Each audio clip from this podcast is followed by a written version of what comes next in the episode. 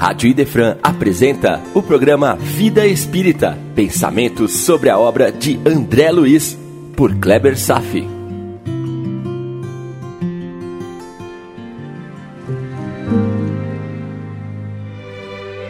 Nosso Lar, capítulo 27 O Trabalho, enfim, parte 1 O homem nasce junto com o primeiro pensamento, porque o primeiro pensamento é a primeira palavra do espírito do homem. Antes do primeiro pensamento, o homem não existia. Apóstolo João. Esse capítulo nos apresenta o primeiro contato de André Luiz com as câmaras de retificação no Ministério da Regeneração. Também nos apresenta dois novos amigos, Tobias e a simpática e inesquecível enfermeira Narcisa nasce uma grande amizade entre todos. Agora sim, André Luiz se arrepia aos primeiros contatos com as câmaras de retificação, dispostas como calabouços interligados, que albergam espíritos sofredores em situações terríveis, trazidos das vizinhanças umbralinas para iniciar a sua recuperação. Além do aspecto visual enfermiço, o que mais espanta são os odores pestilentos advindos, nada mais nada menos que das emissões mentais dos doentes em recuperação, que acaba criando um ambiente extremamente insalubre. É exatamente isso que eu falei. É o fedor que vem dos pensamentos. Como André Luiz assinala, a desagradável exalação ambiente, oriunda, como vinha a saber mais tarde, das emanações mentais dos que ali se congregavam, e muita vez sob o império de baixos pensamentos. E voltamos a analisar aspectos sobre as emissões mentais, estados vibratórios mentais, agora sob uma nova ótica. Os pensamentos agora não apenas criam imagens no flexível fluido etéreo espiritual, as chamadas formas pensamento. Aqui, os pensamentos também emitem odores. Conta-se que em algumas sessões mediúnicas de Chico Xavier, dependendo das características do trabalho desenvolvido, as pessoas acabavam sentindo odores de flores ao final das sessões. As pessoas, bem como espíritos, além de emitirem luz, também exalam a sua própria natureza espiritual. Assim, as emoções podem ser literalmente perfumadas, ou dependendo, podem ser fétidas.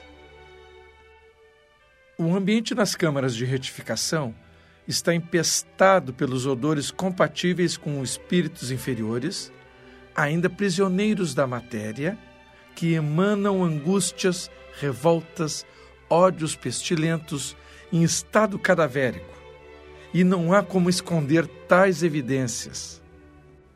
Outro aspecto sobre pensamentos foi levantado quando um doente chamado Ribeiro encontrava-se sufocado em estado piorado devido a uma crise que estava passando.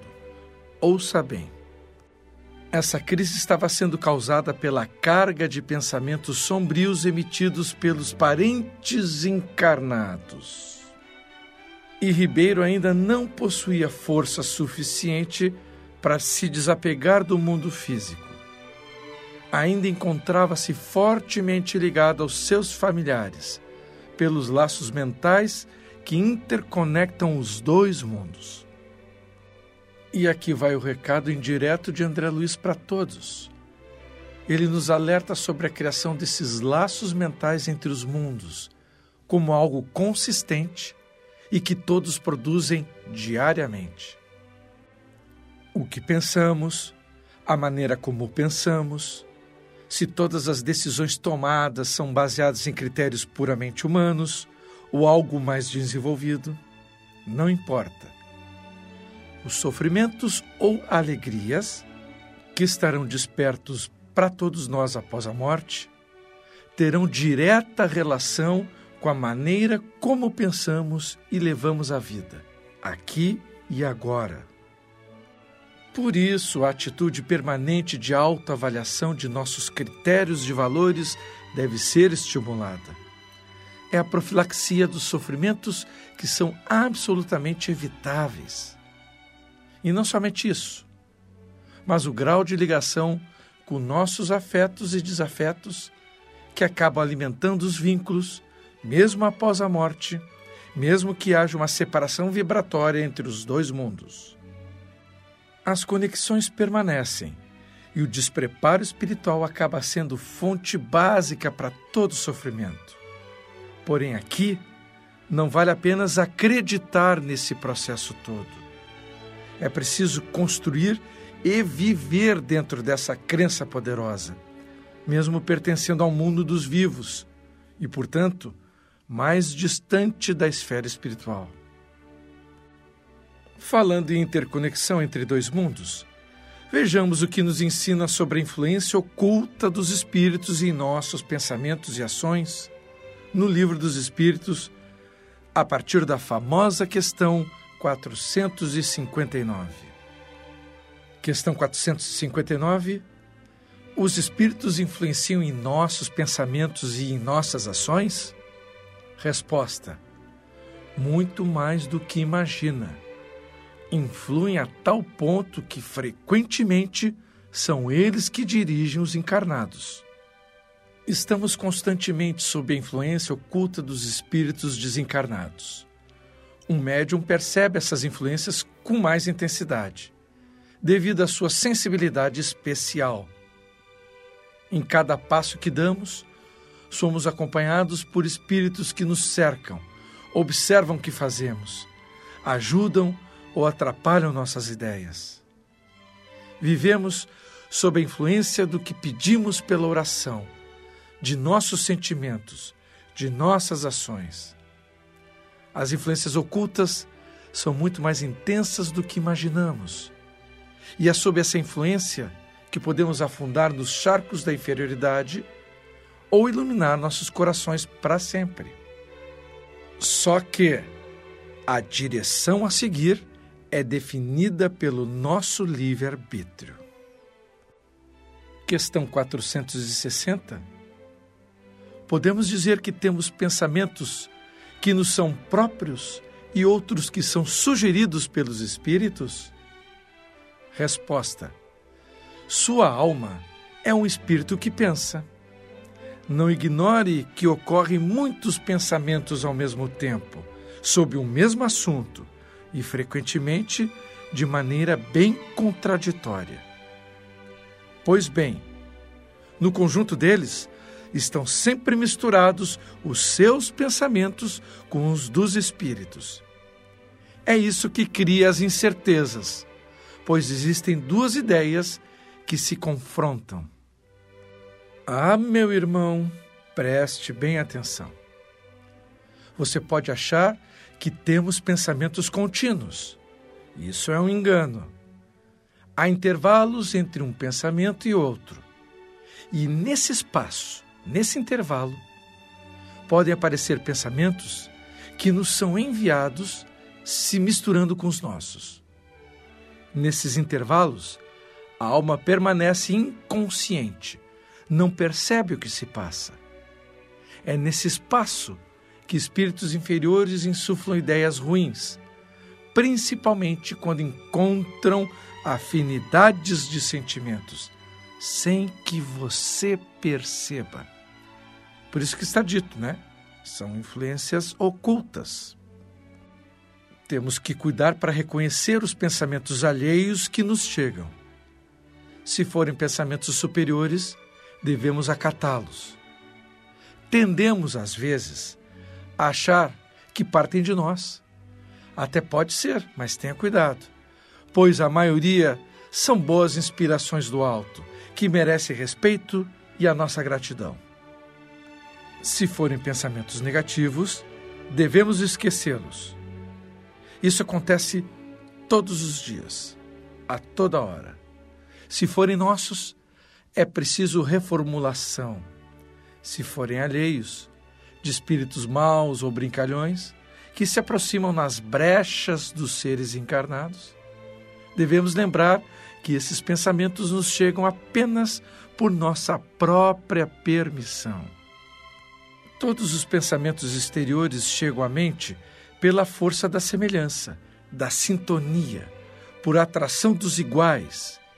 E é por isso que muitas vezes não se pode distinguir os sugeridos dos nossos próprios, porque estamos acostumados a pensar daquela forma. Então, soma-se a nossa inconsciência do fato, mas o fato da semelhança do teor dos pensamentos entre nós e aqueles que estão nos inspirando. Está acompanhando? De certa forma, devido ao nosso estágio evolutivo, é mais fácil identificar ocultos pensamentos superiores alheios do que os inferiores, a que estamos mais acostumados. Infelizmente, é assim. Um detalhe importantíssimo: existem igualmente as sugestões entre os encarnados, que são bastante fortes, principalmente quando estão conversando. A comunicação entre nós são verbais, não verbais e telepáticas. Já havia pensado nisso antes? E mais, também existem as influências das ideias dos encarnados sobre a mente dos desencarnados, conforme o vínculo e a ascendência a que possuam um sobre o outro. Às vezes, nos casos de obsessão, devemos perguntar sempre quem realmente é o obsessor do caso o desencarnado ou o encarnado? E quantos casos de obsessão entre vivos? Capítulo interessante, não acha? Vamos agora à questão 461. Como podemos distinguir os nossos próprios pensamentos daqueles que são sugeridos pelos espíritos? Resposta: quando o espírito sugere um pensamento dentro daquelas brechas, aqueles espaços naturais, você tem a impressão de que uma voz lhe fala. Geralmente, os pensamentos próprios são os que ocorrem em primeiro lugar. Não se preocupe em fazer essa distinção. Muitas vezes é melhor que não saiba, porque assim você age com mais liberdade. Se decidir pelo bem, o fará com mais vontade. Se toma um mau caminho, maior será a sua responsabilidade. Para distinguir os pensamentos, é necessário que tenhamos um pouco de discernimento. Quem não conhece as suas próprias ideias, como saberá identificar as ideias dos outros? Conhecer seu padrão de pensamento Eis a chave. Mas dá um certo trabalho, eu reconheço. Se você possui alguma sensibilidade e se já é consciente dessas infiltrações de pensamentos que são estranhos em sua mente, fica mais fácil reconhecer o espírito que, achando a porta aberta, entra para roubar a sua paz e misturar suas ideias com as dele. Reconheçamos que é um processo difícil. Estamos tratando de influências ocultas. Estamos mergulhados em um mar de ondas mentais que cortam os espaços permanentemente e se unem com as mentes afins, gerando condições inesperadas nas cabeças. De um momento para outro, mudam-se as ideias. A fonte de sugestões é exterior e estas, encontrando as portas abertas, se fazem inquilinas e às vezes demoram a se afastar da casa mental. E sempre de forma oculta, sempre vou repetir: influência oculta. São turbilhões de pensamentos girando no espaço, sem pouso, que, encontrando sintonia conosco, pousam em nossa mente, nos influenciando de acordo com sua estrutura. Mudamos de ideias de um momento para outro. O que estou descrevendo pode ser novidade para você, mas não deixa de ser uma verdade estonteante. Convém redobrar a vigilância para esses agentes do mal que povoam o espaço em busca de uniões por harmonização de valores. É por aí, meu irmão. Ter muito cuidado com a palavra escrita e falada, usando bom senso na seleção, pois que também influenciam o teor de nossos pensamentos. Todos são indutores de estados mentais. O cuidado maior deve ser de não emitirmos pensamentos inferiores.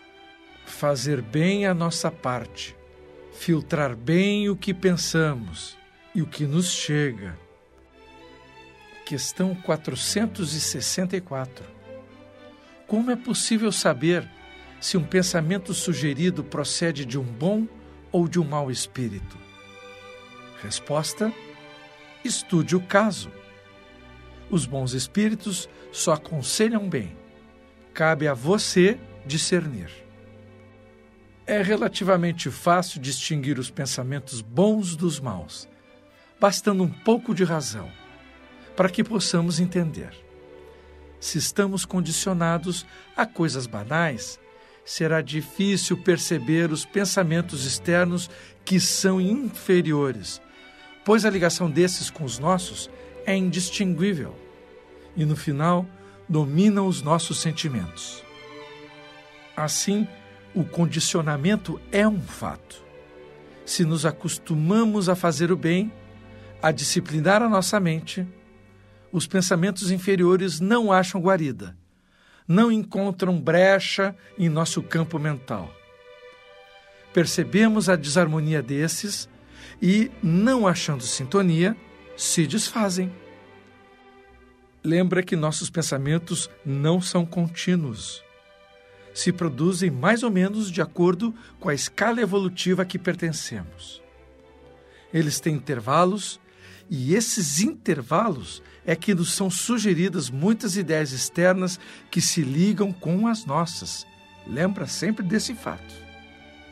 Então cabe a nós outros, onde estivermos, analisarmos os pensamentos abruptos, discretamente diferentes, que despontam na nossa casa mental e aceitá-los ou rejeitá-los. As palavras que vêm e que nos são inspiradas, e no caso, se são boas, colaboram com a nossa grandeza, com o nosso crescimento espiritual. Devemos aceitá-los. O espírito estudante, aspirante, deve observar seus próprios pensamentos. Em muitos casos, precisa verificar se pensa automaticamente, sem levar as ideias ao crivo da razão. Pois é nesse automatismo que o homem sofre duras consequências das suas ideias indesejadas. Fique atento. Tudo na vida deve ser vigiado para não alimentar o inferior.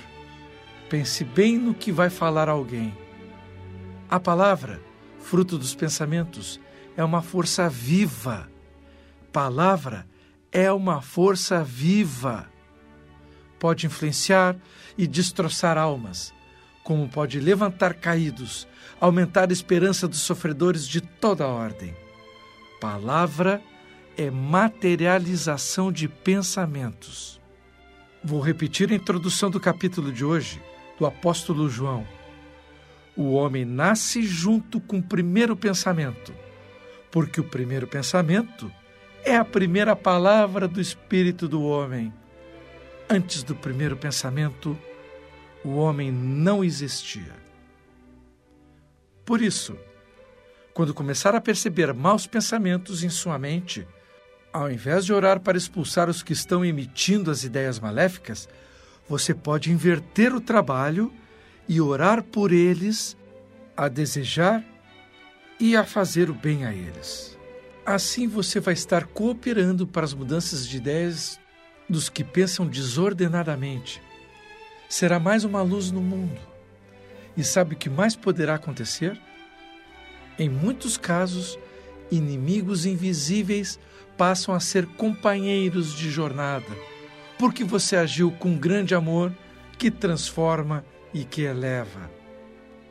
O melhor meio de ajudar a quem não sabe pensar é dar o seu bom exemplo nas qualidades nobres, na vivência do dia a dia, fazendo-o pensar no bem, Isso é lindo. Questão 466.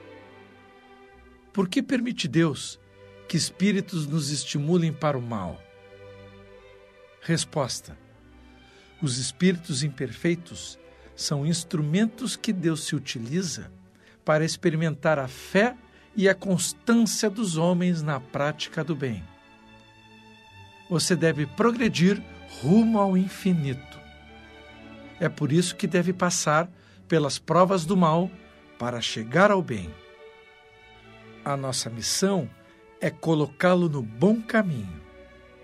Quando sobre você haja uma má influência, foi você mesmo quem a chamou pelo desejo que tem de praticar o mal. Os espíritos inferiores apenas conseguem influenciar os que desejam fazer o mal, quando percebem neles a vontade de praticá-lo. É só quando queira o mal que eles podem ajudar para a prática do mal. Se uma pessoa for inclinada ao homicídio, terá em torno de si uma multidão de espíritos alimentando essa ideia. Assim como também terá outros espíritos que tentarão influenciá-lo a praticar o bem. Dessa forma, o equilíbrio fica restabelecido e a decisão será sempre daquele que praticar o ato.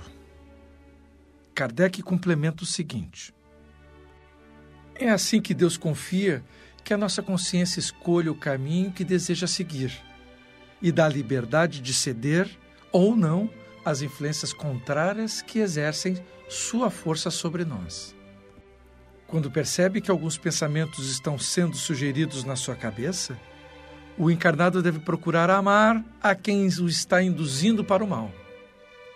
Ele é ignorante e precisa de quem o instrua pelo exemplo e pela oração. Observe como é complexo o mecanismo de aprendizado. Os espíritos que ignoram a verdade acabam servindo de instrumentos para levar o encarnado influenciado ao discernimento onde poderá fortalecer cada vez mais seus sentimentos de amor e de caridade. Tudo são oportunidades. Estudemos os infortúnios, estudemos os problemas que vêm ao nosso encontro, porque é deles que tiramos as lições mais profundas sobre a nossa paz de consciência. É a escola de luz para todos os espíritos. Ninguém aprende sem esforço Ninguém sobe sem sacrifício. Todos os espíritos puros passam pelos mesmos caminhos de ascensão. As más influências ocultas são verdadeiras lições de vida, são alavancas de ascensão. Tiramos preciosas conclusões sobre as forças do pensamento e a relação das influências ocultas dos espíritos sobre nós. Primeiro, que estamos submersos num oceano de pensamentos, mas fixamos naqueles que mais se afinizam com a nossa própria maneira de pensar. A mãe de André Luiz está nos ensinando sobre a disciplina nos pensamentos, a fim de que não nos situemos nas regiões doentias da lamentação, terreno perigoso para gerar doenças ela mesma confessou que precisava manter uma postura mais consistente aos padrões superiores, estabelecer o diapasão vibratório que se identifica com a escala superior onde já se encontrava. Vimos um André Luiz a se lamentar e atrair o magnetismo sobre seu perispírito, e que estava recrudescendo suas próprias chagas. Permanecer nesse padrão também seria receita para atrair o fluxo de pensamentos de espíritos inferiores. Aliás, as câmaras de retificação estavam refletindo esse padrão inferior, não apenas em imagens, mas em odores cadavéricos dos espíritos ainda doentes. Se imaginarmos que aqui na crosta os laços que nos unem entre os mundos são poderosos, imagina então o que pode estar cercando os doentes e desvalidos desse mundo. Manter um padrão de pensamentos elevados é afastar o mal e atrair o bem em nossas vidas. Basta que saibamos como identificar nossos pensamentos inferiores e também os pensamentos ocultos daqueles que nos cercam e querem nos induzir à prostração. E ao invés de tentar afastar esses espíritos, poderemos convidá-los a crescerem junto a nós, em direção à luz divina, que a todos nos ilumina. Quem saberá o que poderá acontecer? Por hoje era isso. Desejo paz a todos e até breve.